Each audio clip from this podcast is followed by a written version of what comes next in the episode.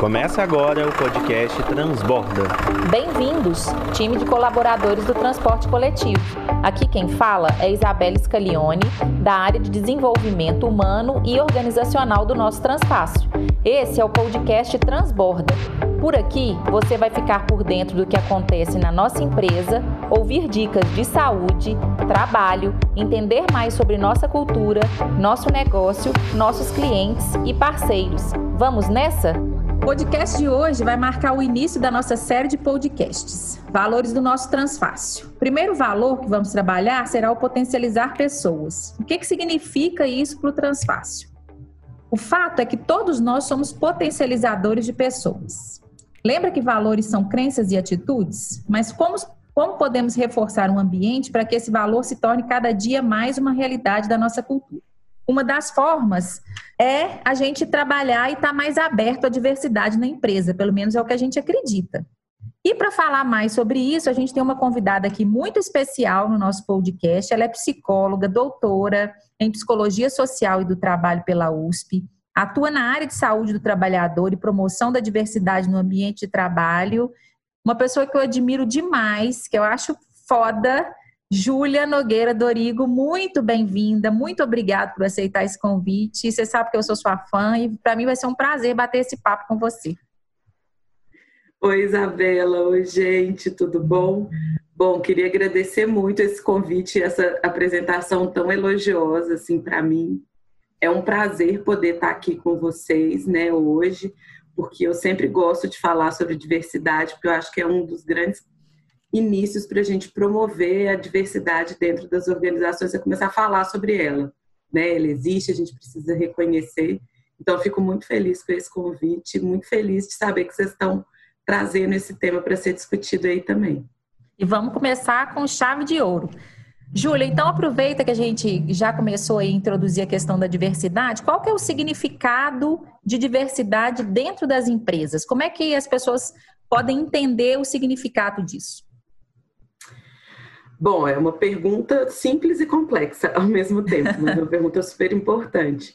Quando a gente fala de diversidade, a gente tem, eu gosto de pensar que a gente tem, tinha que falar, na verdade, de representatividade ou de diversidades no plural, né? Porque para falar disso a gente está dizendo assim, olha, as pessoas são muito mais diversas do que aquele cenário que a gente vê nas empresas.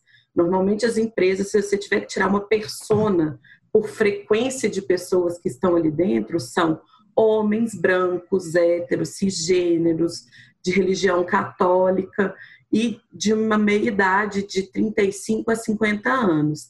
Esse não é o retrato da população e, por vezes, não é nem o retrato de boa parte das pessoas que fazem parte da empresa, mas uhum. muitas vezes é a cara da empresa.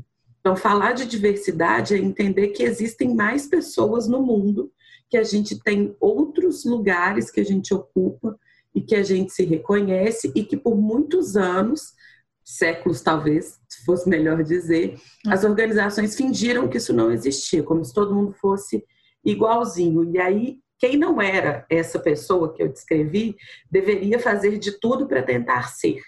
É mais ou menos esse caminho que era feito antes. Hoje, felizmente, né, principalmente nessa virada do século 21, as empresas tardaram a entender que, olha, tem mais gente, as pessoas são diferentes e começaram a trazer um pouco essa conversa. Então, falar de diversidade é falar de pluralidade de orientação de gênero, de pluralidade de orientação sexual, de, de raças diferentes, de etnias, de credos possíveis, de pessoas com diferentes corpos. Tudo isso é falar de diversidade dentro das organizações. Sensacional, adoro sempre te ouvir.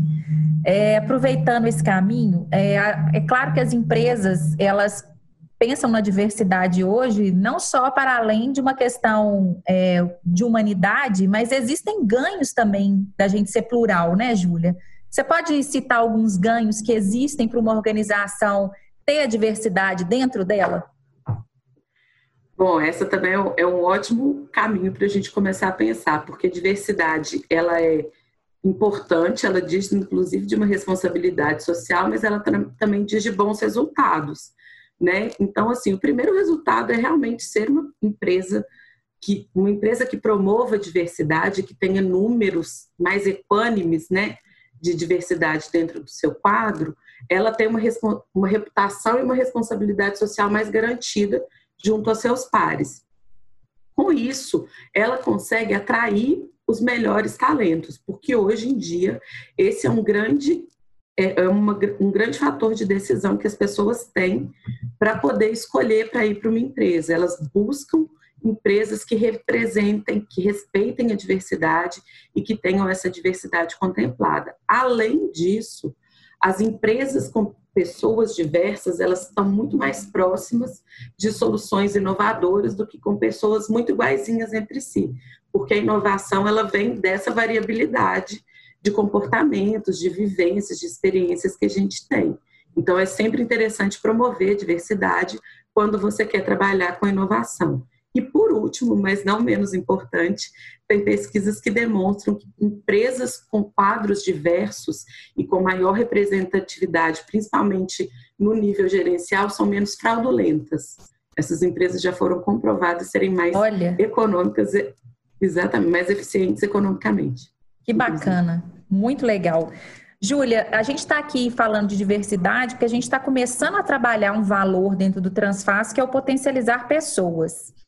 E a gente acredita que potencializar pessoas, elas, eles têm, têm vários pilares, né? E você trabalhar a diversidade, você potencializa pessoas. É, você consegue fazer uma conexão para a gente entre potencializar pessoas e respeitar as individualidades e como que isso pode estar no mesmo caminho da diversidade? Nossa, eu acho que está super conectado. Vamos ver se eu vou conseguir me explicar, mas sem dúvida tem uma conexão muito clara, assim. É, quando a gente tem uma está num ambiente, né? E aí não vamos trazer nem só para o ambi ambiente corporativo, mas quando a gente está dentro de um ambiente que a gente percebe que há um respeito à diversidade, a gente consegue ser quem a gente é. E aí, quando eu sou quem eu sou, com as várias características que me compõem, eu consigo ser uma pessoa individual e trazer tudo isso né, para a cena, para o meu cotidiano, para o convívio com as pessoas. Então, hoje em dia, né, muitas pessoas estão em trabalho remoto, pelo menos eu estou, mas pensando num cenário de escritório, mesmo nessas reuniões virtuais que a gente faz, é, se eu trabalho numa empresa que não reconhece a diversidade de orientação sexual, a gente que está trabalhando em casa sempre tem alguém passando atrás né? E aí, imagina aparecer, você tá lá conversando e falando, né, do seu casamento. Todo mundo hoje em dia começa uma reunião falando: "Ah, o dia foi cansativo", ou "Ah, tô muito animada, ah, não aguento mais criança em casa", né? Quem tem criança sempre passando por essas dificuldades. É, e aí você está falando sobre isso e aparece uma pessoa que não é do gênero que a maioria espera que seja, ou seja, é um casal homossexual e não um casal heterossexual. Quando você está num ambiente conservador, a pessoa que está nesse cenário, que ela é diversa da, do habitual ou do que é consentido pela organização, a pessoa fica do outro lado trabalhando tensa. Então, ela abre menos a câmera. Se ela está no cotidiano de encontrar mesmo, no mesmo espaço físico, ela conta do fim de semana, mas fica se contendo para não dar pistas sobre quem ela é. Imagina você trabalhar tendo que fazer cálculo o tempo todo que eu não posso contar quem eu sou de verdade, né? Então, quando se fala em potencializar pessoas, reconhecer as individualidades, a gente está falando de diversidade, né? É a gente poder ser quem a gente é sem nenhum constrangimento. Então, é uma pessoa que é confessa de uma religião de matriz africana chegar na segunda-feira e contar que foi ao terreiro, que esteve num evento do terreiro, que compartilhou a fé dela daquela forma. Não precisa se constranger, não precisa ter vergonha, né? Respeitar as individualidades é sempre muito importante por isso. E aí quando você conta disso, a gente conta das nossas experiências, porque a gente conta todos os dias no nosso trabalho, a gente também consegue se conectar mais com as pessoas, a partir dessas conexões ter melhores ideias, melhores soluções, fora o bem-estar individual, né? Isso faz muita diferença. Com certeza, e vem uma série de ganhos, né? Um ambiente de trabalho mais propício, um ambiente de trabalho mais feliz, um ambiente de trabalho é, onde as pessoas realmente podem colocar aquilo que elas pensam, né? Porque se eu posso ser eu, eu posso colocar o que eu penso. Se eu não posso ser eu, às vezes eu não coloco nem o que eu penso. Né? Eu resguardo aquilo que eu penso com medo de sofrer algum tipo de retaliação ou não ser bem interpretado. Com certeza os ganhos são muito maiores. E você acredita que uma empresa que também começa a propiciar assim, um ambiente de diversidade, e a diversidade, para mim, né? Aí você me corrige se eu estiver errada, porque você que é especialista no assunto. É, a, um ambiente assim, ele traz uma segurança psicológica, né? A segurança psicológica para as pessoas serem o que elas são. Isso diminui os assédios? Você acredita que um ambiente assim diminui os assédios? Ah, podem acontecer menos assédios dentro de uma organização que tem esse ambiente de segurança psicológica que respeita a diversidade? Eu acredito que sim. Eu não posso dizer em números, porque eu não tenho dados que confirmem isso, mas se a gente for pensar, né, o que, que é uma situação de assédio? É um comportamento constrangedor repetido que vai acontecendo naquele cotidiano. Esse comportamento a gente reconhece como assédio, a pessoa que é vítima do assédio consegue perceber, mas por vezes ela demora a perceber o que, que é aquele incômodo, né? E aí eu digo de incômodo, mas a gente está dizendo de uma violência, né? O assédio é uma Sim. violência que quem está sofrendo vai sofrendo, às vezes, em coisas muito pontuais que vão se acumulando ao longo do, da jornada de trabalho, ao longo da jornada dentro de uma organização.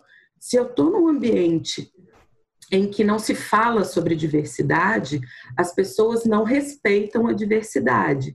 Por não respeitar, a gente ouve muito mais as piadas, que não são piadas, coisa nenhuma, né? Mas são as expressões de humor que a gente tem na cultura brasileira, que durante muitos anos foram repetidas e que são, na verdade, microviolências. Sim. Então, elas vão trazendo, quando você traz né, o lugar da vítima como algo de humor, você desencoraja a pessoa a dizer que ela está sendo violentada, você ainda diz que ela não tem senso de humor.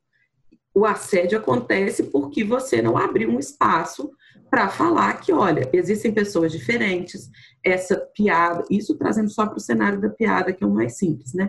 Mas essa é uma piada machista, essa é uma piada racista, essa sua fala não condiz com o que a gente gostaria. A linguagem pode transparecer muito isso, né? Então, por vezes, até mesmo na comunicação da organização, a gente vai reforçando estereótipos que não deveriam ser reforçados. O assédio circula dentro da organização como um todo. Né? Você tem uma pessoa que tem um comportamento assediador e que muitas vezes é endossado pela organização. Então, quando a gente começa a falar sobre diversidade, a gente começa a dizer das várias formas de se existir da necessidade de se respeitar isso, toda organização precisa mudar e precisa se respeitar isso na comunicação institucional, seja ela interna, seja ela externa. Precisa se criar, né, um espaço para que as pessoas, um espaço seguro, né, e aí a segurança psicológica é muito importante, um espaço onde as pessoas se sintam seguras para trazer as denúncias que elas achem válidas e as denúncias são importantes e a punição dentro dos espaços também é, mas o mais importante da denúncia é criar um caminho de educação e de uhum. transformação. Então, quando a gente cria um ambiente onde eu me sinto seguro, eu já fui educado, eu tenho um espaço de informação e um espaço onde eu posso dizer, olha, esse comportamento não é adequado, eu não me sinto bem diante desse comportamento, o assédio tende a diminuir. Porque, e aí eu vou tentar ser muito cuidadosa nessa minha fala, porque em alguns momentos a pessoa que assedia, ela não tem clareza desse assédio. Uhum. E isso é muito grave, né? Isso não libera a pessoa e não a exime da culpa de ser uma assediadora, mas ela está reproduzindo um comportamento que foi reforçado em vários momentos. Então, não é raro quando você recebe uma denúncia de assédio a pessoa falar, mas eu nunca soube, isso não é possível, uhum. né? Não era assim, a minha intenção não foi essa. É...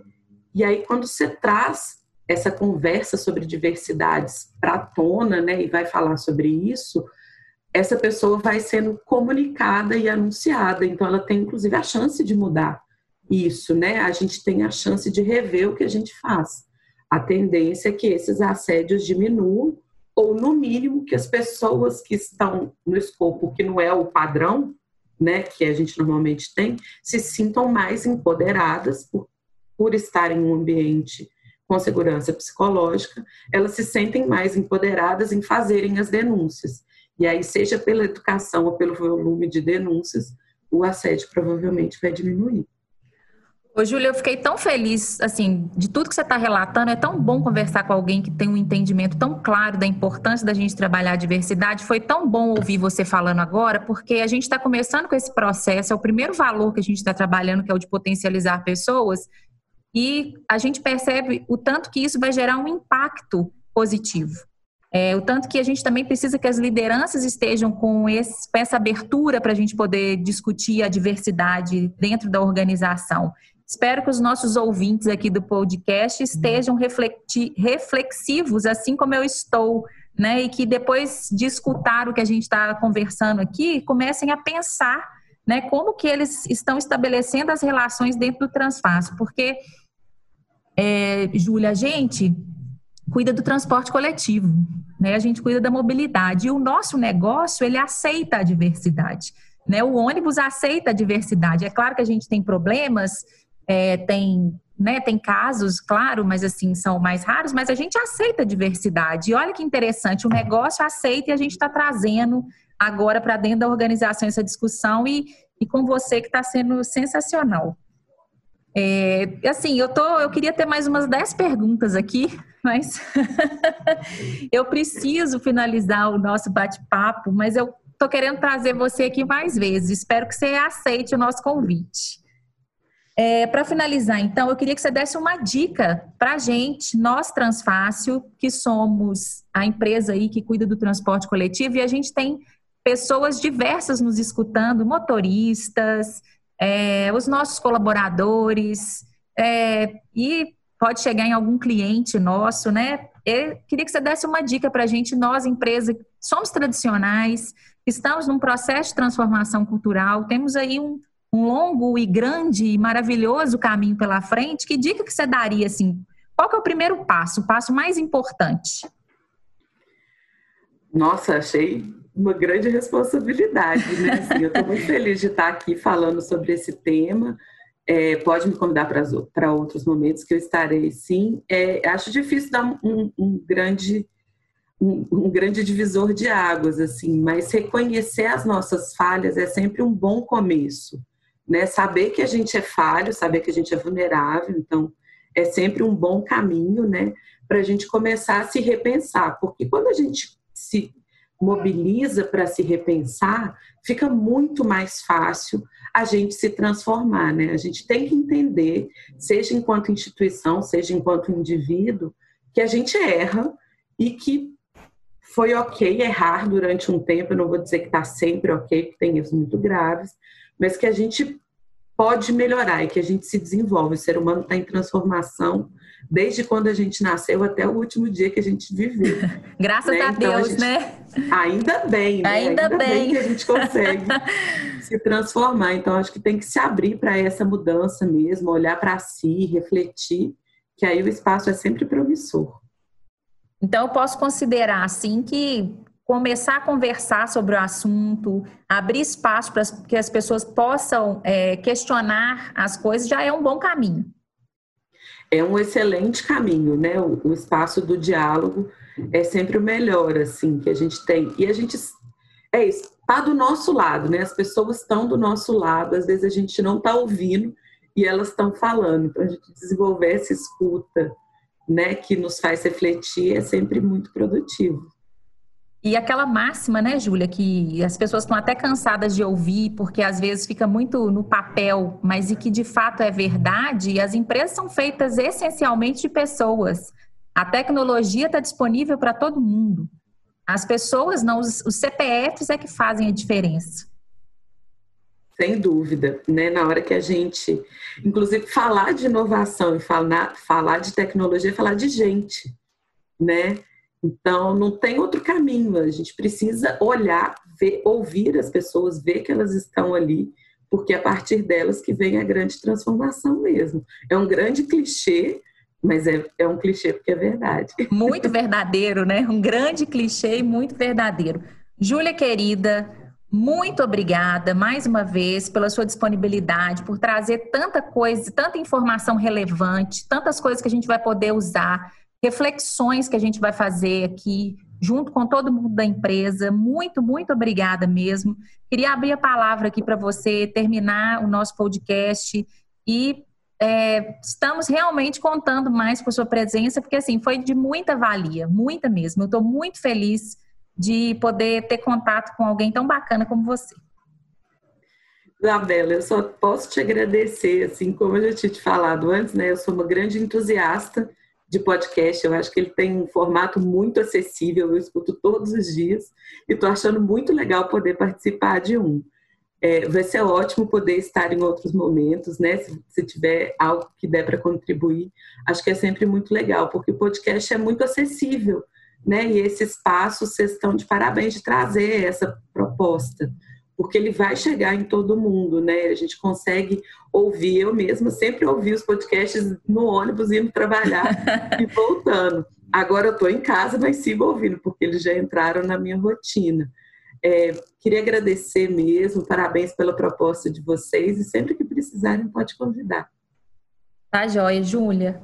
Beijão, viu? Brigadão. Beijo enorme. Até viu? mais. Galera, esse foi o segundo episódio do nosso podcast. Continue nos acompanhando e compartilhe muito, que esse é um canal de comunicação importante. E como disse a doutora Júlia Dorigo, é acessível e democrático para todos. Um abraço e até a próxima.